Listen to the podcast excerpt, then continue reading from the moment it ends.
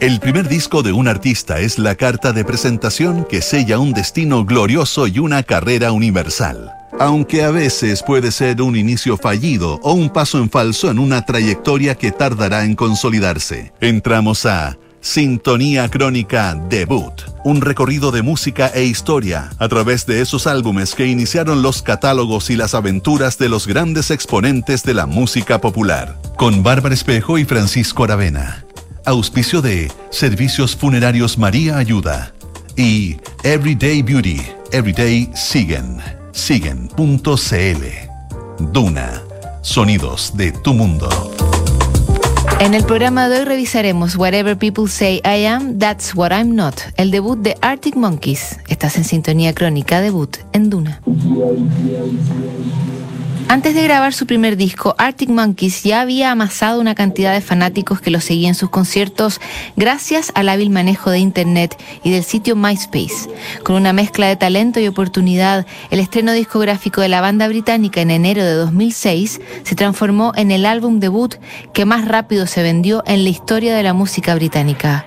Whatever People Say I Am, That's What I'm Not el debut de Arctic Monkeys en nuestra crónica de hoy.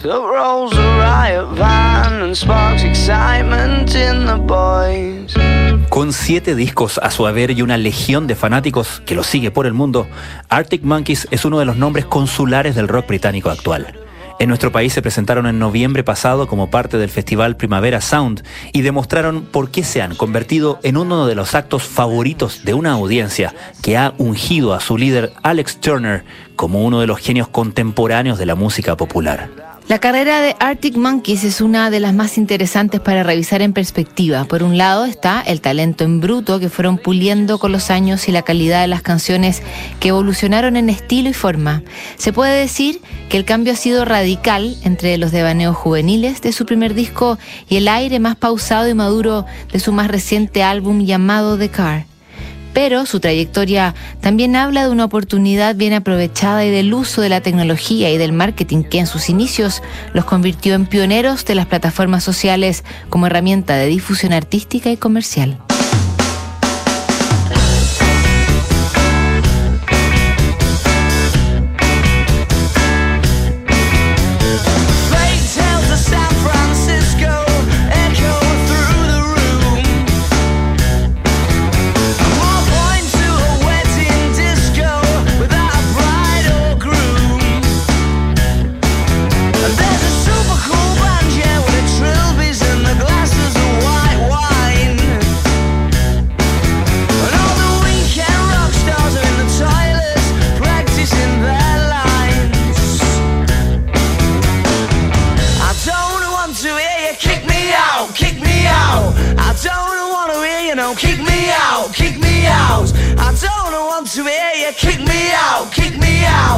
I don't wanna be, yeah. I don't wanna be.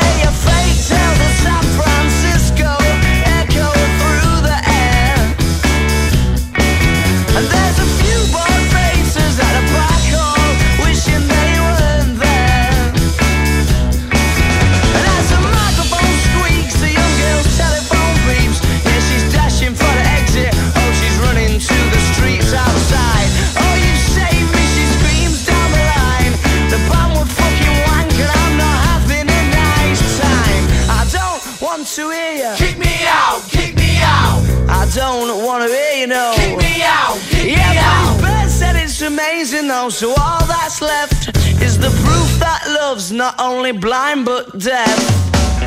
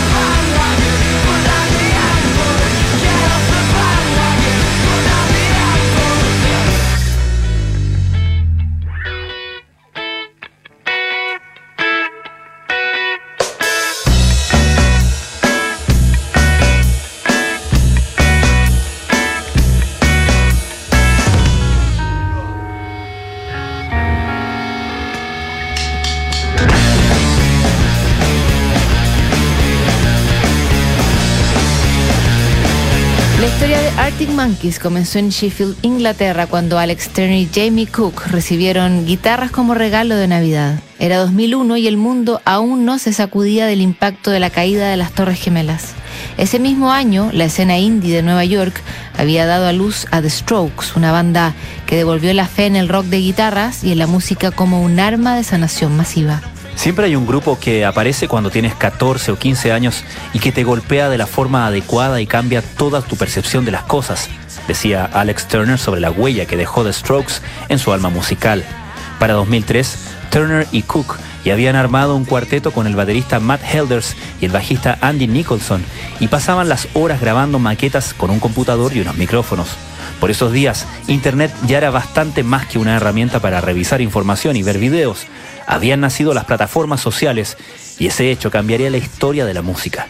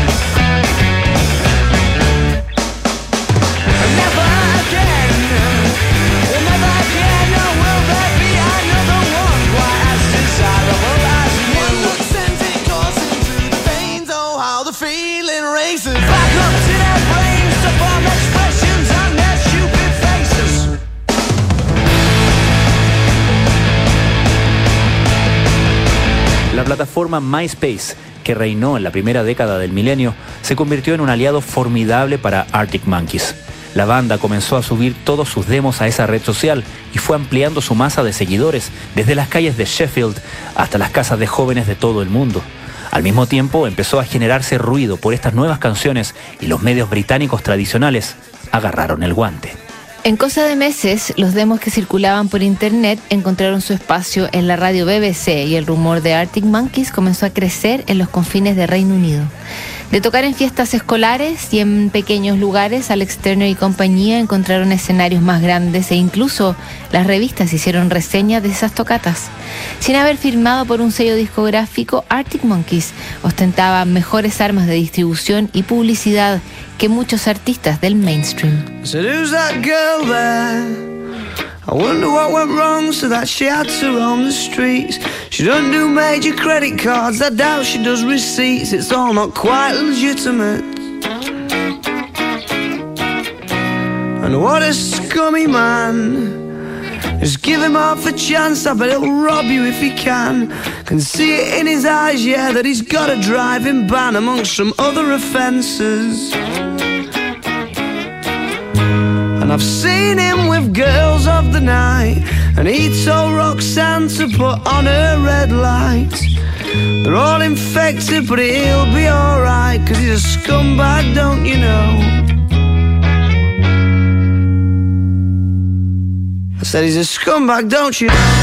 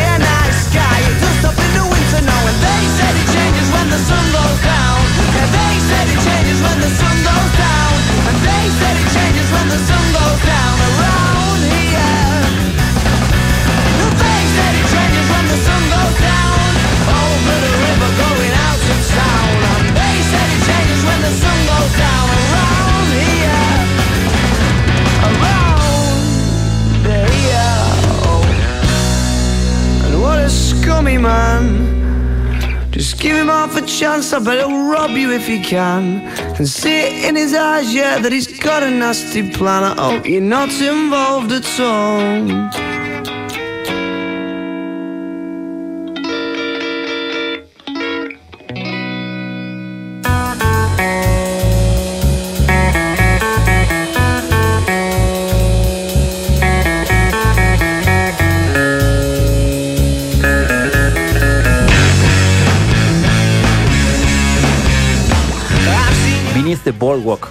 Podría considerarse técnicamente como el primer lanzamiento de Arctic Monkeys o al menos como el anticipo de su álbum debut. Esta colección de 18 maquetas que la banda recopiló en 2004 fue vendida a la salida de los conciertos y en boliches improvisados de Sheffield. Incluso los amigos de la banda los repartían en autobuses públicos para que llegaran a fans de toda la ciudad. A pesar de este improvisado CD que circulaba entre iniciados y nuevos fanáticos, todas las canciones ya estaban disponibles de forma gratuita para bajar en el sitio de MySpace. Esta táctica de marketing que muchos consideraron suicida funcionó como un reclutamiento tácito de público que comenzó a llenar los recitales y que se sabían todas las canciones de la banda. De hecho, en 2005 fueron invitados al Festival de Reeds, que ese año estaba encabezado por Iron Maiden, The Killers y Foo Fighters. Esta excitación llegó al mundo de los sellos convencionales, que comenzaron a tasar el éxito de la banda por la cantidad de conciertos y de boletos que estaba vendiendo. Al final, el sello independiente Domino anticipó al resto de las ofertas y fichó al grupo para grabar su álbum debut. Get on your dancing shoes. There's one thing on your mind. Hoping they're looking for you. Sure you'll be rummaging through. Oh, and the shit show the horror. You've seen your future bride. Yeah, but it's so so absurd for you to say the first word. So you're waiting and waiting and. The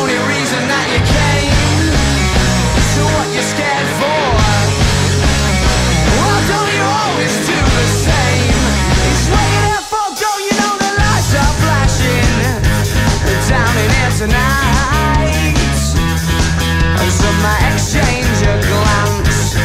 But keep pretending to dance. Don't act like it's not happening. As if it's impolite.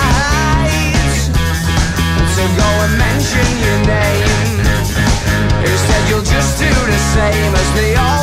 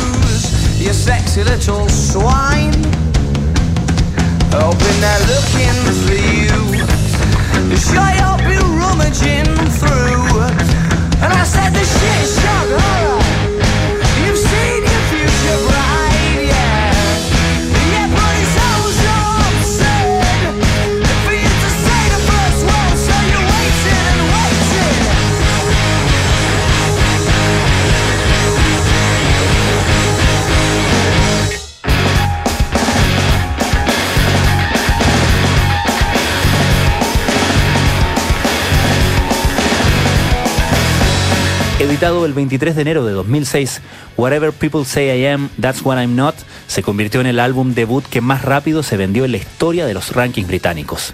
Catalogados como los nuevos Oasis en términos de su éxito y con un líder que recién había cumplido los 20 años, Arctic Monkeys demostró que la combinación de talento e internet se convertiría en el medio oficial de distribución de tendencias. De paso, llevó la fama del grupo al otro lado del Atlántico, con 300.000 copias vendidas solo en Estados Unidos. El debut de Arctic Monkeys no solo los elevó a la cima de los rankings, también les otorgó el cotizado premio Mercury que los reconocía como la banda más importante de Inglaterra en ese año. El éxito logró extenderse a sus colaboradores. Después de los Arctic Monkeys, el productor Jim Avis se fue a trabajar con Adele y estuvo detrás de la grabación del disco 21, uno de los más vendidos en la historia de la música pop.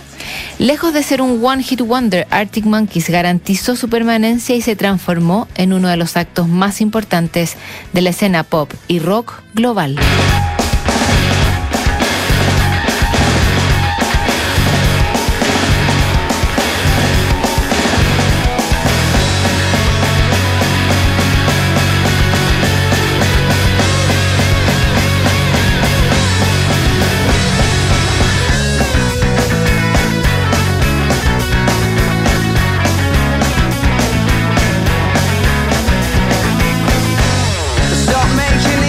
Me, I was still making the eyes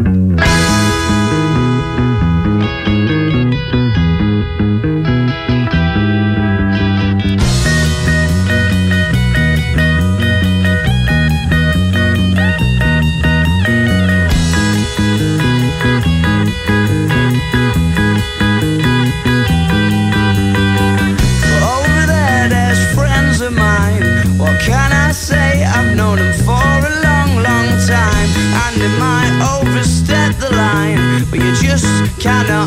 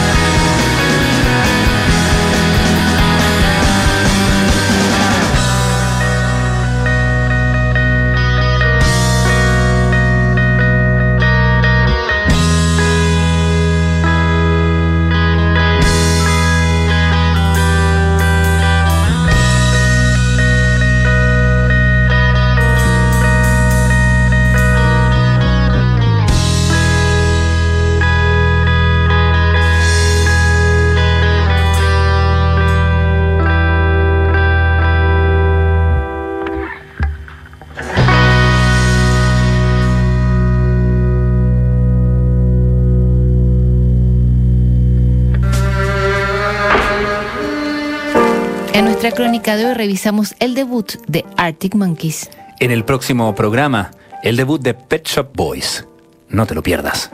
¿Sabías que puedes comprar de forma anticipada los servicios funerarios de María Ayuda? Entrégale a tu familia la tranquilidad que necesitan y estarás apoyando a cientos de niños de la Fundación María Ayuda.